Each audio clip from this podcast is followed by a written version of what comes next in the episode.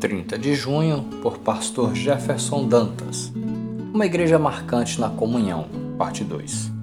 Façam todo esforço para conservar a unidade do Espírito pelo vínculo da paz. Efésios 4, verso 3. Comunhão não é estar somente juntos, mas é um vínculo de cooperação.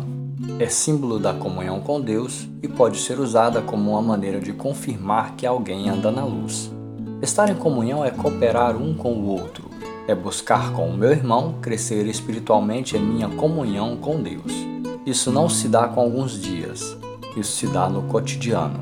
O próprio livro de Atos diz: Todos os dias continuavam a reunir-se no pátio do templo, partiam pão em suas casas e juntos participavam das refeições, com alegria e sinceridade de coração.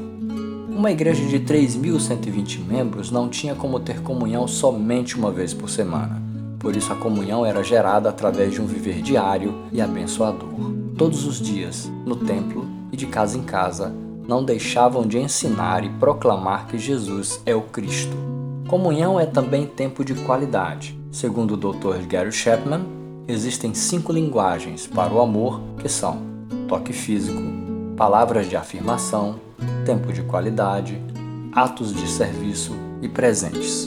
O tempo de qualidade é aquele dedicado ao outro com propriedade. É o tempo de qualidade que dedicamos ao amigo, ao familiar, etc., que faz com que ele perceba nossas intenções e prioridades. Traz felicidade para ambos. A comunhão traz felicidade à igreja e é por isso que devemos buscá-la. Vivamos essa comunhão todos os dias.